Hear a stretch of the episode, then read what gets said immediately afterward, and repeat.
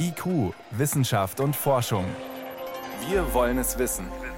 Ein Podcast von Bayern 2. China und Russland, Italien und Spanien, USA und Brasilien. Auf allen Kontinenten ringen Länder mit dem Coronavirus. Manche, so scheint es, haben die erste schlimme Welle hinter sich, manche stecken mittendrin. In afrikanischen Ländern sind die Infektionszahlen relativ niedrig, doch Probleme macht die Pandemie trotzdem. Welche? Das schildert uns gleich eine Ärztin. Außerdem geht es bei uns um sogenannte Superspreader, Menschen, die andere gleich dutzendweise anstecken und um eine Vision für ein demokratischeres Internet. Suchmaschinen jenseits von Google. Wissenschaft auf Bayern 2 entdecken. Heute mit Miriam Stumpfe. Über 300.000 Infizierte und 6.000 Tote. Das sind Zahlen aus der Demokratischen Republik Kongo. Aber es geht nicht um Corona, sondern um eine Krankheit, die bei uns in Deutschland als beherrschbar gilt, um Masern. Gleichzeitig kämpft die Republik gegen Ebola. Erst gestern meldete die WHO einen neuen Ausbruch. Das Beispiel zeigt, Länder in Afrika haben mit vielen Gesundheitsproblemen zu kämpfen. Es kommt dazu ja auch noch so etwas wie Tuberkulose, HIV etc. Die Corona-Pandemie ist nur eines unter vielen.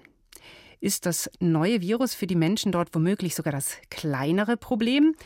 Das konnte ich vor der Sendung mit der Ärztin Anna Kühne besprechen. Sie ist Epidemiologin und berät die Organisation Ärzte ohne Grenzen. Und von ihr wollte ich wissen, aus afrikanischer Perspektive, ist da Corona ein Luxusproblem der westlichen Welt oder macht es alles nur noch komplizierter? Ja, Sie haben das in Ihrem letzten Satz schon genau richtig eingeschätzt. Das Coronavirus es ist kein Luxusproblem, sondern es gibt bereits auch jetzt schon in der Demokratischen Republik 67 Tote, die an Covid-19 gestorben sind. Und die kommen natürlich zu den bereits bestehenden Gesundheitsproblemen hinzu.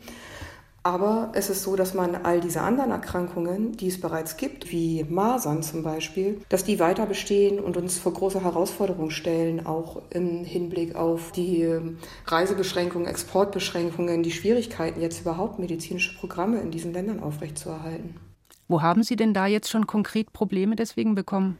Wir haben in vielen Ländern Probleme, Personal in die Länder zu fliegen, weil es eben die, zum Teil diese Grenzschließungen gibt, aber auch weil es einfach gar keine kommerziellen Flüge mehr gibt in viele dieser Länder. Und es ist außerdem sehr viel schwieriger geworden, Schutzkleidung in diese Einsatzländer zu bringen. Es ist also an allen Stellen dieses Prozesses, Material und Menschen in die Länder zu bringen, wirklich für alle Länder, kann man sagen, schwieriger geworden.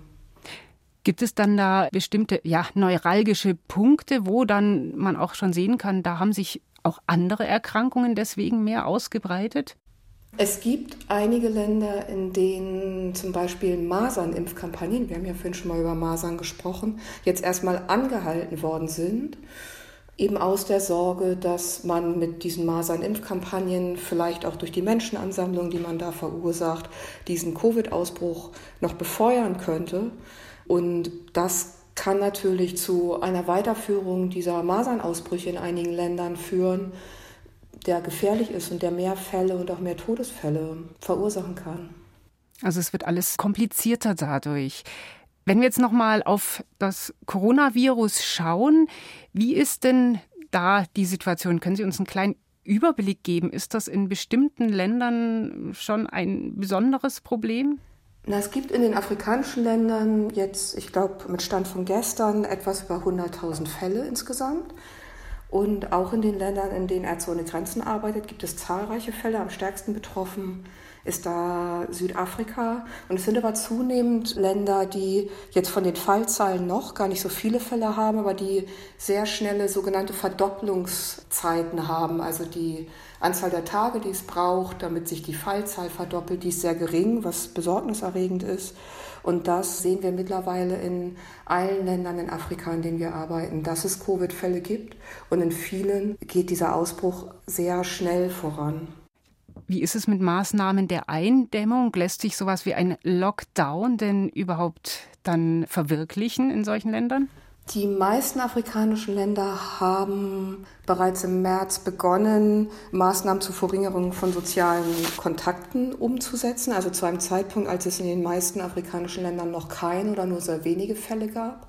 Diese Maßnahmen haben selten den Umfang, den man hier in einigen europäischen Ländern gesehen hat, in denen Menschen vollständig zu Hause bleiben sollten, auch weil das nicht möglich ist, diese Menschen angemessen zu unterstützen und sicherzustellen, dass die Menschen dann am nächsten Tag noch was zu essen haben, wenn sie ihr Haus nicht verlassen können, um ihre Arbeit zu machen oder nach, nach etwas zu essen suchen können oder auf ihren Feldern zu arbeiten, sodass die Umsetzung dieser Lockdowns häufig nicht die gleiche Intensität hatte wie hier, aber Maßnahmen gab es in fast allen Ländern.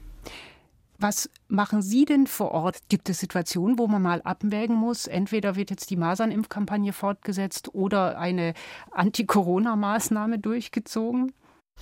Ja, das ist eine gute Frage. Wir sind momentan sehr darauf fokussiert, die meisten Programme, die wir haben, weiterzuführen Einige werden zusätzlich erweitert um ganz konkrete Behandlungszentren für Covid. Es kann auch Unterstützung bei der Kontaktpersonennachverfolgung sein oder die Zusammenarbeit mit den Communities.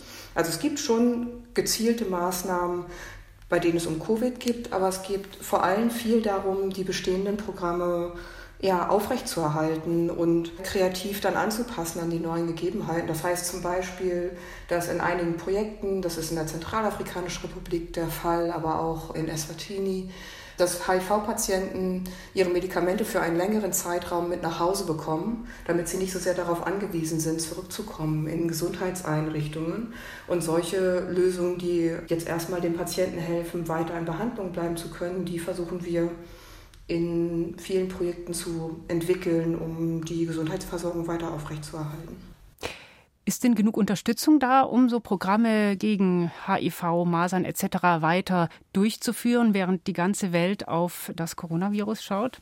Das ist in der Tat gar nicht so einfach. Also es gibt natürlich viele Organisationen, die ihre Arbeit eingeschränkt haben. Und das sehen wir auch in einigen Ländern, dass wir zum Teil mehr Patienten haben, weil andere Akteure ihre Projekte leider schließen mussten.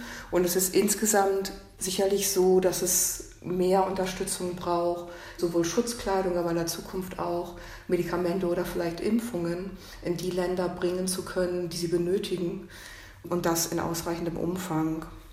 Was bedeutet das Coronavirus? Was bedeutet die Covid-19-Pandemie für die Gesundheitssituation in afrikanischen Ländern? Das waren Einschätzungen von Anna Kühne von Ärzte ohne Grenzen. Vielen Dank, Frau Kühne. Vielen Dank.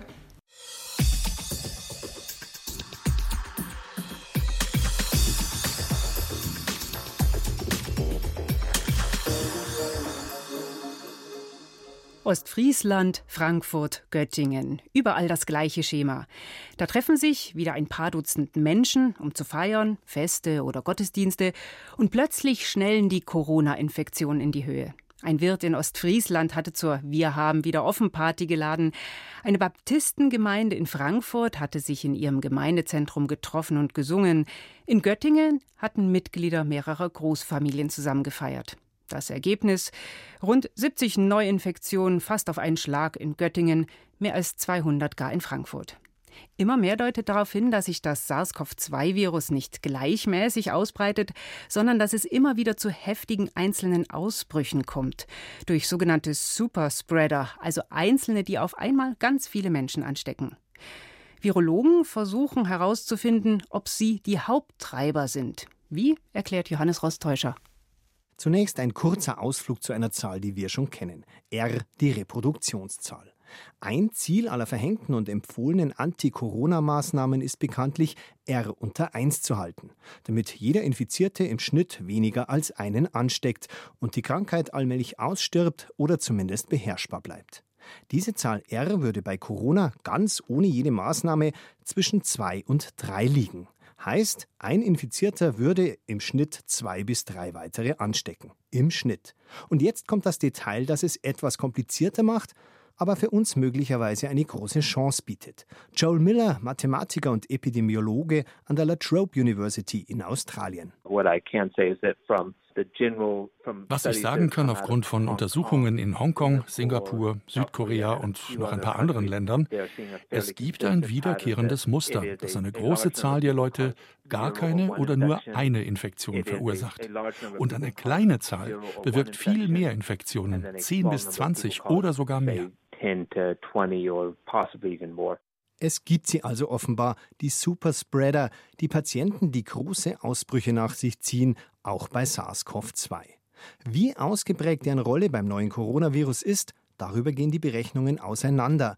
Aber auf ein Maß können sich die meisten Fachleute einigen. 10 bis 20 Prozent der Patienten sind verantwortlich für 80 Prozent der weiteren Infektionen. Gleichzeitig steckt die Mehrheit der Infizierten, zumindest nach den derzeitigen Zahlen, nur einen oder sogar niemanden an. Und genau dieses Ungleichgewicht bietet möglicherweise einen Ansatzpunkt zur Bekämpfung der Krankheit.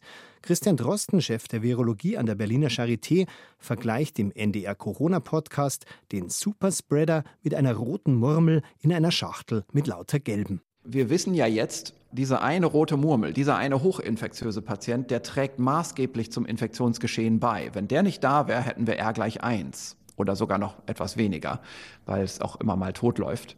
Das heißt, eigentlich ist es ganz leicht. Wir müssen nur die rote Murmel immer kontrollieren. Das Problem ist allerdings, dass die meisten Infizierten ja am ansteckendsten sind, wenn sie noch gar keine Symptome haben. Wir wissen also noch nicht einmal, dass sie eine Murmel sind, geschweige denn eine rote. Aber womöglich müssen wir das gar nicht. Vieles deutet nämlich darauf hin, dass ein Superspreader nicht als solcher geboren wird, sondern erst durch die entsprechende Umgebung zum Superspreader wird. It could just be that some people are highly infectious es könnte ganz einfach sein, dass manche Leute schlicht hochinfektiös sind. Aber eines der wirklich entscheidenden Dinge sind Massenzusammenkünfte. Es wird ganz besonders wichtig, Massenveranstaltungen mit allen Mitteln zu vermeiden. Wenn jemand hochinfektiös ist, dann hat er auf diese Weise vielleicht noch die Gelegenheit, zwei oder drei weitere anzustecken. Ganz anders, wenn man ihn zum Beispiel gleich neben 20 Leute stellt. Also müssen wir großen Wert darauf legen, Massenveranstaltungen zu vermeiden. So we need to place an emphasis on trying to prevent the mass gatherings. Weil eben oft nicht der Infizierte für den Ausbruch entscheidend ist, sondern das Superspreading-Event. Das kann ein einmaliges sein, wie zum Beispiel ein großes Konzert oder auch eine Hochzeit. Aber auch regelmäßige Gelegenheiten, wie zum Beispiel Arbeiten oder Wohnen auf engem Raum. Da man aber nicht jede Zusammenkunft, die Arbeit im Schlachthof auf Monate verhindern kann, heißt es sofort eingreifen, wenn sich irgendwo ein Ausbruch abzeichnet, sagt Christian Drosten.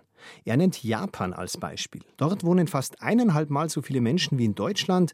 Die Zahl der bestätigten Infektionen und Todesfälle durch Corona beträgt aber nur ein Zehntel der unseren. Möglicherweise, sagt Drosten, weil so beherzt isoliert wird. Wir machen unsere Maßnahmen so, dass wir gezielt die Diagnostik einsetzen auf das Erkennen von Clustern. Und wenn ein Cluster da ist, dann machen wir keine weitere Diagnostik, sondern wir definieren sofort alle Mitglieder des Clusters als infiziert und isolieren die sofort.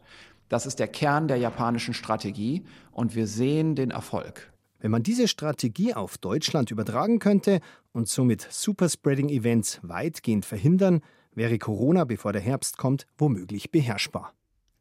Welche Rolle spielen Superspreader für die Corona-Pandemie? Das schilderte hier Johannes Rostäuscher. Bayern 2. Wissenschaft schnell erzählt.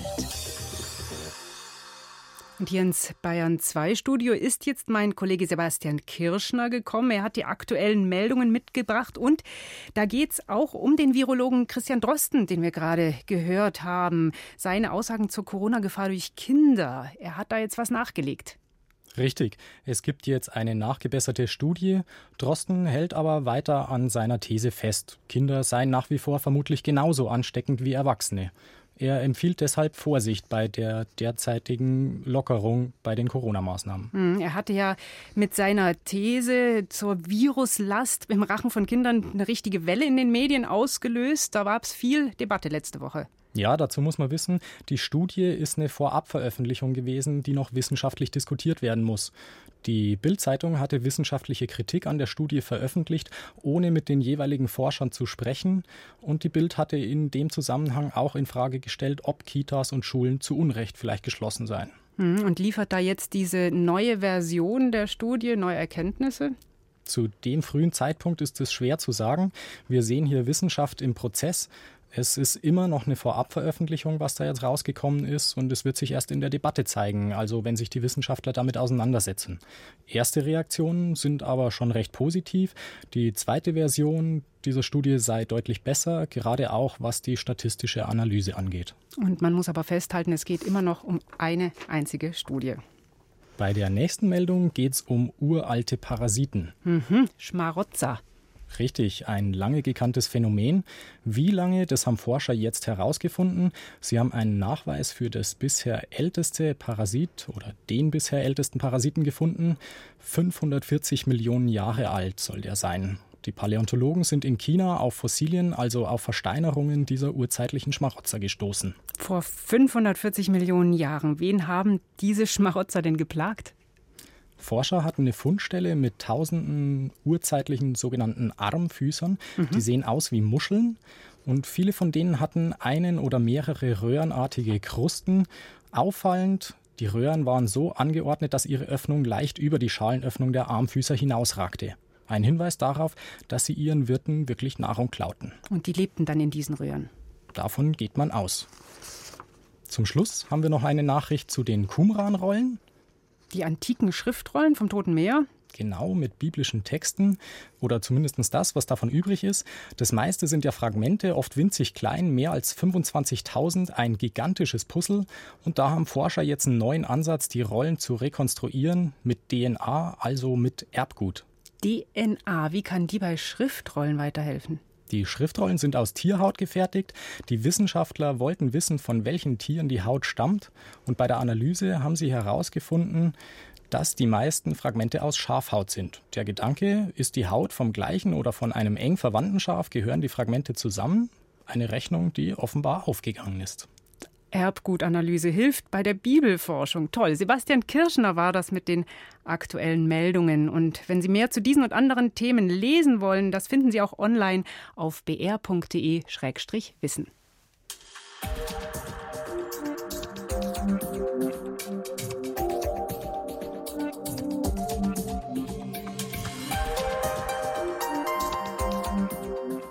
Das World Wide Web ist riesig und unübersichtlich. Rund 4 Milliarden Webseiten gibt es, schätzen die Leute, die sich auskennen. Seiten, auf denen man Informationen, Kaufangebote, Videos, Spiele und sonst was finden kann. Aber wie viele es genau sind, weiß niemand. Und wir Normalnutzer finden davon auch nur einen Bruchteil. Die meisten nur das, was uns Google auf seinen obersten Listenplätzen anzeigt. Der weltweite Marktanteil von Google beträgt über 90 Prozent bei Suchmaschinen. Weit abgeschlagen auf Platz 2 liegt Bing, die Suchmaschine von Microsoft. Dass ein Internetgigant unseren Blick auf die Welt des World Wide Web bestimmt, macht vielen Sorgen. Die Initiative Open Search Foundation will etwas dagegen unternehmen. Martin Schramm schildert, was sich dahinter verbirgt. Tagsüber arbeitet Stefan Vogt als Geograf am Deutschen Zentrum für Luft- und Raumfahrt in Oberpfaffenhofen. Doch er hat auch eine Art Nachtjob. Er engagiert sich für einen offenen Zugang zu Informationen und Wissen im Netz und hat gemeinsam mit anderen Forschern die Open Search Foundation, kurz OSF, gegründet. Wir sind ein gemeinnütziger Verein, aber bilden quasi die Grundlage, die Foundation für eine äh, offene, kooperative Internetsuche. Und äh, was wir hier gerade versuchen, ist eben nicht mit Geld, sondern mit dem Gedanken der Kooperation, der Föderation, wirklich ein Team Spirit in Europa für dieses Thema aufzubauen und das Thema gemeinschaftlich anzugehen. Konkret, Stefan Vogt und seine Mitstreiter wollen all das besser machen, wofür der Suchmaschinenriese Google in der Kritik steht, nämlich durch ein de facto Monopol unseren Blick auf die Welt zu bestimmen und zu verengen. Davor warnt auch der Suchmaschinenforscher Dirk Lewandowski.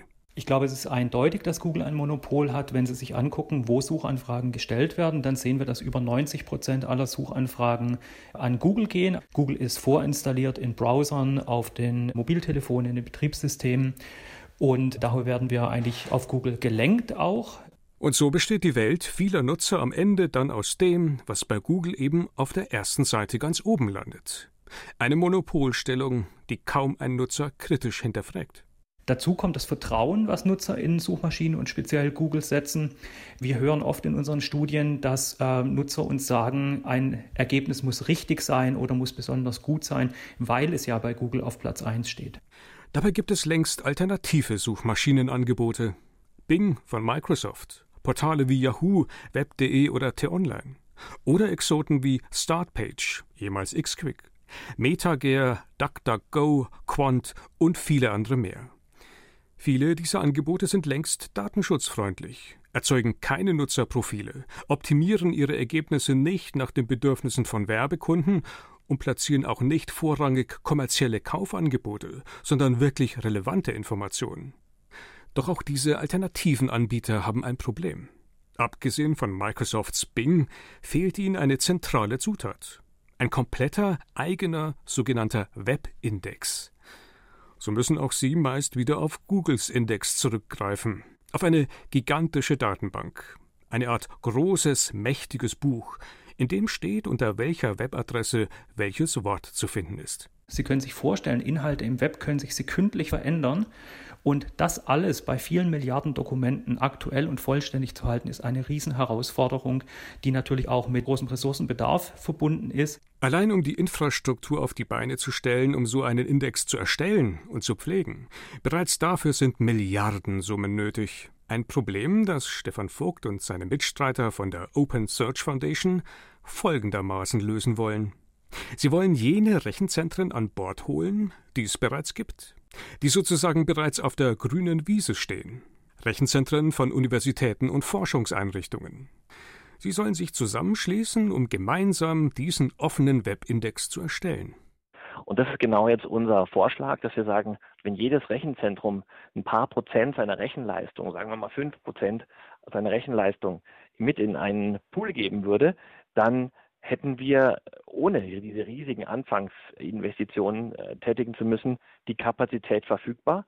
Es ist also eine Frage der Föderation, nicht so sehr des Geldes, dieser riesigen Anfangsinvestition. Das ist die Idee, die wir hier einbringen. Doch einfach nur die Daten der rund vier Milliarden Seiten im Netz aufzusaugen, damit allein ist es natürlich nicht getan, warnt Dirk Lewandowski. Das ist so ungefähr wie wenn Sie Ihren gesamten Besitz in einen großen Sack tun und gut durchmischen und dann sagt Ihnen jemand, Sie möchten ein bestimmtes Teil daraus wiederfinden. Das funktioniert nicht, sondern die Daten müssen aufbereitet werden, müssen durchsuchbar gemacht werden und da ist die Anforderung auch, dass die Daten ja innerhalb von einem Bruchteil einer Sekunde durchsuchbar sein müssen. Das ist eine enorme technische Herausforderung. Die, wenn man sie gemeinschaftlich angeht, aber zu meistern sein sollte, hofft zumindest Stefan Vogt. Die Versuche, Googles Monopol aufzubrechen, sind bislang allerdings allesamt gescheitert. Entweder weil die Pioniere den Aufwand unterschätzt haben oder weil für die Nutzer am Ende nicht klar wurde, was das neue Angebot denn nun besser macht als Google. Einfach nur ein zweites Google zu machen, wäre aber auch nicht zielführend. Am Ende würde gar das alte Monopol einfach nur durch ein neues ersetzt werden. Es geht um Infrastrukturen, die uns erlauben, dass wir eine Vielzahl von alternativen Suchmaschinen schaffen. Und dann wäre auch die Kommerzialität gar nicht das Problem, sondern stellen Sie sich vor, man hat eine Vielzahl von Suchmaschinen, auf die sich auch die Suchanfragen verteilen. Dann hätte ja ein einzelner Anbieter gar nicht mehr die Macht, so stark darüber zu entscheiden, was von Nutzern im Allgemeinen gesehen wird. Wenn jede Suchmaschine nur einen Marktanteil von 5% hätte, wäre das Problem erheblich geringer, als wie wir es im Moment haben, bei einem Marktanteil von deutlich über 90% Und genau so stellen sich das Stefan Vogt und seine Mitstreiter auch vor. Sie träumen von einem offenen Webindex, der staatlich finanziert wird, von einem eigenständigen europäischen Zugang zum Wissen im Internet, den dann aber ganz unterschiedliche Suchmaschinenbetreiber nutzen könnten. Suchmaschinen, die ihren Nutzern nicht einfach irgendwelche Ergebnisse ausspucken, sondern auch den Weg dorthin transparent machen. Stefan Vogt. Und letztlich ist es auch so, dass wir es einfach auch versuchen müssen, weil diese Monopolisierung des Informationszugangs und auch die Monopolisierung der Ökonomie im Internet einfach so ein Riesenproblem darstellt, dass wir es als Bürger, als Wissenschaftler einfach angehen müssen. Googeln ohne Google, das will die Open Search Foundation ermöglichen. Das war's in IQ Wissenschaft und Forschung. Im Studio war Miriam Stumpfe.